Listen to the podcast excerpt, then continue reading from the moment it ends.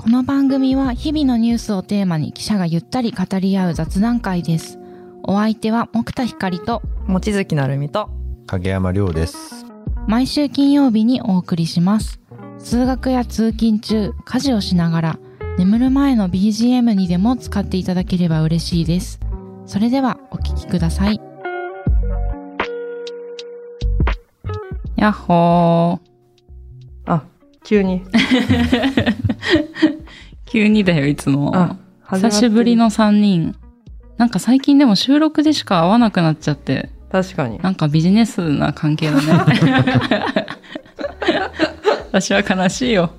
でももともとじゃない？もともと別にそんなマジで？悲しい。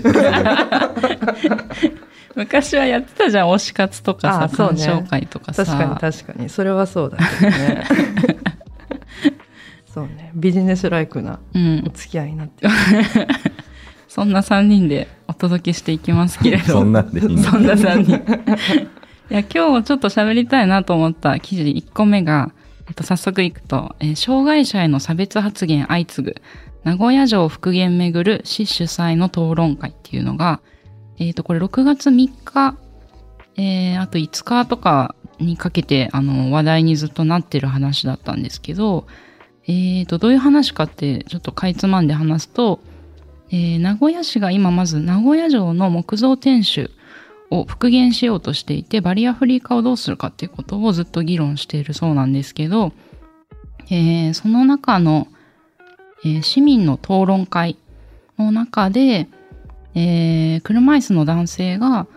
えーその最上階まで車椅子も運べるエレベーターが設置されなければ障害者が排除されてるとしか思えないっていうふうに、まあ、その会場で訴えた直後に、えー、と会場の、え2人から、えー発言があってまず1人目が、まあ、ちょっと結構強い言葉なので紹介するのがちょっと心苦しいんですけどうーんとそのまあまずはそのうんとそのエレベーターも電気もない時代に作ったものを再構築するという話なんですよと。でその時になぜバリアフリーの話が出るのかなっていうのは口頭向けどこまでずうずうしいのかっていうことを言ったり、えっと、我慢せえよっていう話なんですよというふうに、まあ、あと「お前」という言葉で呼ばお前呼ばわりしたりもしてるんですけど、まあ、そういうふうにしてエレベーター設置に反対したと。で続けて、えー発言した方も身体障害がある人への差別表現を使った上であの、そういう、えー誰がエレベーターがメンテナンスするのかとか、ねその税金はもったいないというようなことを言っていて、まあ、この二人の発言の後に会場の一部から拍手も起きたと。で、えっ、と、その場で、えっ、と、報道陣からまあ、そういう発言があったことへの見解を河村市長が問われたそうなんですけど、まあ、一部はよく聞こえなかったということで、うーん、えっ、と、自由に言ってもらうのが、まあ、市民討論会の前提だっていうことを、その日は答えていたという話でした。で、まあ、その後、えー5日に会見があって、その中で、えー河村隆市長が差別発言を制止できなかった市の対応について、えっ、と、申し訳ないというふうに謝罪していたという、えー話がありました。で、まあ、細かいあのニュアンスとかですねそういうのってなかなかこう文字だけ見てもわからない部分もあると思うのでこの会見についてはえ動画も朝日新聞デジタルで見られるので、まあ、ぜひ興味がある方は見てみていただきたいんですけどえーっと、まあ、市民討論会とかって私も、えーと取材したことがあるんですけど結構こうなんだろう賛否分かれる話とかなるとちょっとつかみかからんばかりの勢いで結構怒号が飛んだりする、うん、時もあるテーマも場合によってあるなっていうのを思っていて、まあその時にこう差別発言が出てしまった時に、うーんと、そうですね、まあもちろんこの名古屋市としてこう市長もその場にいたってことなので、その場でこう静止してほしかったっていうのがあると思うんですけどなんか私がこれ読んだ時に最初思ったのは、まあ、やっぱり今朝ポキとかでもオンラインイベント開いたりしますしあと記者のイベントとかで生活文化部にいた頃もジェンダーをテーマにしたイベント開いてたので、なんかそういう場でこう、パッと差別発言があった時に主催者としてどういうことができるのかなみたいなことを改めてちょっとか考え直さなきゃいけないなってこう自分の中で思った記事でした。というちょっと一人でずっとベラベラ喋ってしまったけど、こう、なんだろう、本当にこれ論点がいろいろあると思うんだけど、どう、どう思いましたか？こういう。取材もそうだし、あ、で、これ取材したのが、えっ、と、最初多分朝日新聞ぐらいしか出てなかったのかな？そうですうね。ん。他の社はあんまり報じてなかったみたいです。うん、だからまあそもそもこういうこの市民討論会の場で差別発言があって市市側が制止できなかったっていうことがこうニュニュースだっていうふうにこう気づくかどうかそれを記事にするかどうかも結構判断が分かれるだろうなと思ってそうですねでも私私はこれを読んだ時にあいやこれ確かにあのニュースだしこういうふうに文章で残すの大事だなと思ったんですけどうん。自分がいたらそれできたかなっていうのも同時に思ったりもしたし、なかなかこの、うん、あまりにも差別発言って結構、身の回りに多分多いからこそ、うーん、ちょっと悩悩んじゃったんだよね。うん。まあ、そうですよね。まあ、差別発言自体はまあ言語道断というか、うんいう部分もあるけれど、まあ確かにその、市民討論会っていうのはまあそもそも自由に、あの、議論を戦わせる場っていううの、ん。そういう存在は必要だと思うんですけど、まあ、難しいのはその、まあ、何も事前にこう言わないで差別発言が出た時に急に静止するっていうのはなかなか難しい部分があるので、まあ例えばその討論会やる前にうん。あまりに強い表現が出た場合とかにはちょっと一度発言を止めさせていただくうん。可能性がありますとかっていうのをちょっと一言加えるだけでも止めやすくはなるのかなっていうのは、ん。まあちょっとねそんな言葉ばっか付け加えるのも若干こう窮屈な世界ではあるんですけど、うんまあ差別発言が出ちゃう時点ではまあもうしょうがないのかなとう思いますね。ん確かに私もだから前にやったジェンダーのイベントもそうだし朝ポキの時もあの差別的な発言は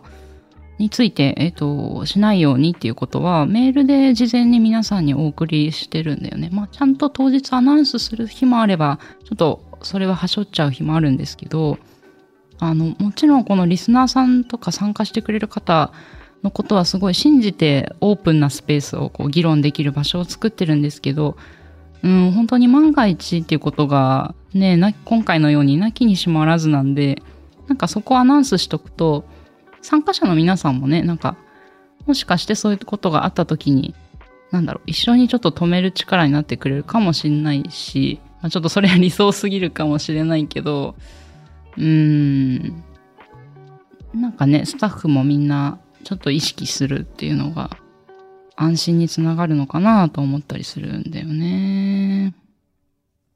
どうでした？なるちゃん。そうだねそのやっぱ自由に言ってもらうのが前提っていうのは、まあ、それはすごく大事なことではあるんだけどだからって言って何を言ってもいいという話ではないのかなっていうのはん改めて思ったそうね。だうね。んなんかねよく表現の自由とのこうバランス的なことになってくるのかなとは思うんだけどうんなんかその辺はやっぱりある程度自制も込めつつその今2人が言ったみたいなこう外からこうある程度制御というかちょっとやめてねっていうことも必要なのかなっていうのは思ったかな。やっぱり参加者からこれをこう制止するっていうのは結構なハードルがある気がするんで、まあやっぱり主催者、ね、マイクも持ってるから声が大きく通るっていうのもあると思いますし、うん、どうしてもやっぱり主催者がこういう時って割って入らないとその場の空気が変わらないんだろうなと。うん、で、まあ車椅子の男性は、えっ、と、これは市長が謝罪する前で、そのイベントの当日の発言だそうですけど、まあ、えー頭が真っ白くなる、真っ白になるぐらい傷ついた。市には発言を止めてほしかったっていうふうに、えーと話されたということで、うん、本当にそうだなとまあ、しかもそういうふうになんて言うんだろう。傷つく言葉投げつけられたことって、後から謝罪されてもなんか、もうそれは痛いよっていうか、叩かれて痛いのと同じで、なかなかこう回回復が、ねえ、残傷がこう残る場合もあると思うんで、うん、その場でなんとか対応するっていうのが一番ベスト。まあ理理想だけどね、なんかそうなんだろうなと思いながらだったな。なんでこんな強い言葉を使えるのかなっていうのは思いますけどうーん。なんかその強い言葉をした発言の後に会場の一部から拍手が起きたっていうあの描写も原稿の中にあるんですけど。ううん。ーんって思ったけどね。うん。なんかこう、議論、議論することはもちろんすごい大事だし、ポッドキャストでもね、なんかずっと皆さん喋る、喋りましょうみたいな、こうニュースについて別にこう、触れちゃいけないものとかじゃなくて、政治とかもこう自由に喋れたらいいねっていうスタンスでやってるんですけど、こう、特にまあ私が気になるツイッターとかなんですけど、議論っていう形を借りた悪口とか誹謗中傷？なんだろう？特にトランスジェンダーとかのあの記事を出した時とか、発信されてる方を見た時にそう思うんですけど、なんかね、あの、議論したいっていうことを装って、いや、それ悪口言いたいだけでふっかけてるよねっていう話が結構あるなぁと思って、うーん、なかなかその辺が難しいなと。で、まあ今回コメントプラスで、まあ何人かの方がコメントされてるんですけど、えーライターの望月さんが、えーと、まさにその会の冒頭とかで差別的な発言はしない、攻撃的な発言、えーお前とか、まあそういうふうに呼ぶことも含め、そういうことはしないといったルールを主催する市の側から示すこともできたはずですっていうのと、まあもう一つ、本当は書いてあそうそう、さっきに影山くんが言ったことはさに書いてあった。で、まあそのやっぱり攻撃する、そういう攻撃をそのまま放置する、許容するっていうのは中立とか公正とは言えないでしょうっていうふうにあって、で、権利を主張するマイノリティを攻撃することでスカッとするという空気を行政自らが作り出すことなどあってはならないことですっていうふうに、うん、まとめてあって、なんかね、その会場からは拍手も起きたっていうところは、こう、スカッとしちゃう面が現れてるのかなとも思ったんですよね。そういう時にこう、引き戻す、うん、力が本当に必要だし、試されちゃってる。なんかわた私たちも試されちゃってるなというふうにすごい思いましたね。なんかコメントプラスだと、うんもう一人南野茂さん、うんうんえっと憲法学者の方もコメントをしてるんですけど、うんうんその方もあのまあ近いんだけどその心の中は自由だとしても堂々と言っていいことと悪いことがあります、うん。誰かが堂々と言ってはいけないことを言ってしまった場合それは言ってはいけないことだときちんと周りが言わなければいけません。っていうことをまあおっしゃってていや本当そうだよなと思ってさ、そうだね。うん。まあ、今回についてはその主催者である名古屋市があのきちんとそれは許されないよということを明確にすべきだよということをおっしゃってるんですけどうん。これも完全に同意だなと思って読みましたうね。ん。うん。これもともとは原稿もデジタルの見出しも差別的発言っていう風にしてたんですけど、うんうん。まあ、差別発言があったからニュースになる。差別的ってなんだろう、まあ、その事前に差別的な発言はしないっていうのはいいんですけどなんかニュースになった時はそれは差別的発言じゃなくて差別発言だからニュースなんだってうんいうのがん。ちょっとその朝日新聞デジタル界隈でもちょっと議論になって、うん。それもちょっとまあ枝葉の問題ではあるんです。でも確かに差別的発言と差別発言ってなんか差別的だともうちょっとまるっとしてる、なんていうのかな、ほん。ぼぼんやりしていてあんまり差別かどうか言ってな言ってるようで言ってないみたいななんか受け思議な取り手側が差別発言なのか判断してくださいみたいな感じになっちゃうので。確かにね。あそうか。そういう意味でこの見出しは差別発言っていう風になってたんだね。うん。まあそれこそその朝日新聞デジタルとしてはこれは差別だよっていうのを、まあ、明確にこう出したということで。っていうことだと。うん。うん。朝日新聞ポッドキャスト。朝ポキお便り。来た。2週間に1回届くメルマガ。朝ポキお便りだ。MC のコラムおすすめ配信会。リスナーとの Q&A 何でもランキング。画面をスクロールすると聞き慣れた声が脳内で再生されるビュッフェ形式私にとってはある意味難所です。なんでかって？それはもちろん左利きだから。ではまず前菜ゾーンに行きます。一番時間とお金を費やしているのが漫画を読むこと。夜回り猫やちちはやふるゴールデンカムイといったメジャー作品はもちろん全力で押し。てさしか V か5前もどん見たらペイペイじゃねっせペイドンができちょったどセゴドンでも何年かんでんともつけせ聞き逃した回聞いてみよっと。朝ポキお便りはエピソードの概要が書かれた欄を開いて末尾にあるリンクから登録すると届くよ。なんかこれを読んでて、またちょっと話がずれちゃうかもしれないんですけど、私自分が主催したものではなくて、えっ、と、普通に別の団体とかが主催した、えっ、と、性暴力についてそれを考えるシンポジウムに数年前に参加した時に、あのーその Q&A の時間の時に、なんかもうずっとマイクを握りしめちゃって、あの、なんていうのかな、まあ、シンポジウムの趣旨はその性暴力をあのなくす社会を作っていこうという話だったんですけど、まあ、それに疑義を投げかけ、疑義を投げかけること、なんていうか、それ自体はまあ理由があればいいと思うんですけど、それだけじゃなくて結構強い口調で、なんていうか、個人のことを責めたりとか、で、ずっとちょっと止まらない、長長時間自分の話ばかりをし続けちゃうっていう人がいて、うんと記憶では確かその時主催者がちゃんとあの生死に入ってくれた記憶があってなんか本当に参加者としてそのなんだろうずっと続くこう一人の論を聞いてる時なんていうかいたたまれないしこう傷つく気持ちに、まあ、参加者もなっちゃってたんですけど生死してくれたことでちょっと救われたというかうん。なんかもちろんそういう発言があって傷ついた気持ちはなくならないんだけど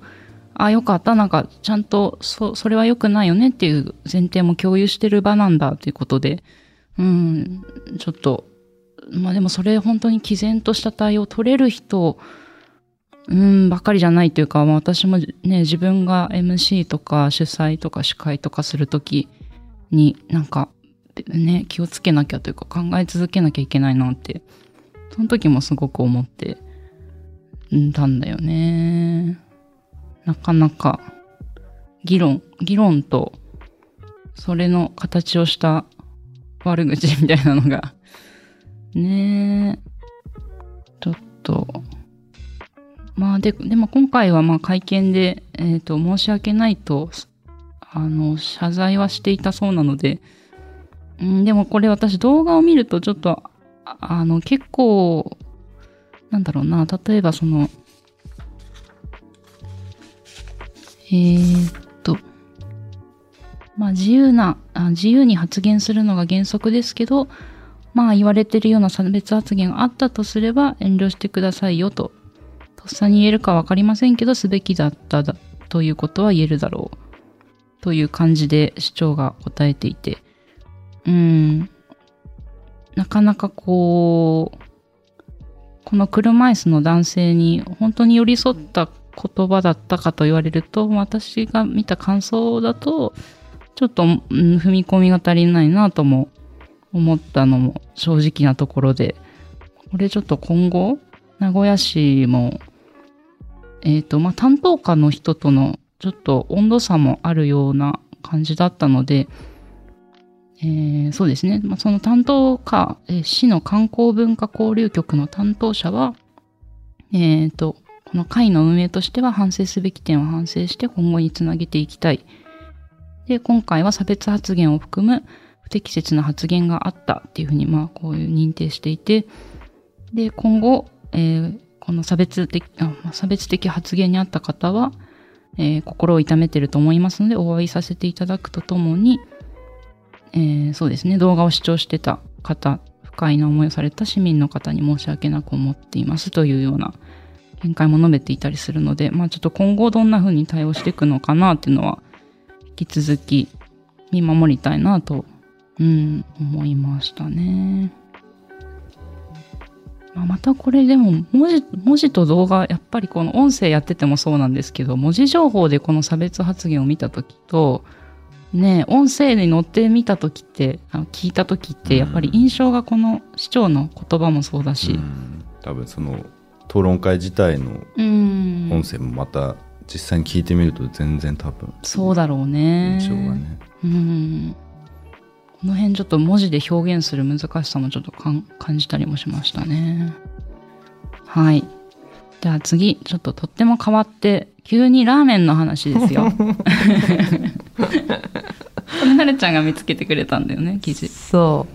そうですょっと紹介してもらっていいですか？そうなんで急にラーメンって感じなんだけど。流そうだね。れ流れ的に謎でしか、ういん、や流れ特に意味はないよね。つながりはないけどさ。やあのこの「耕す論」と書いて「公論」っていうのは、うん。基本的にはまあ紙面か。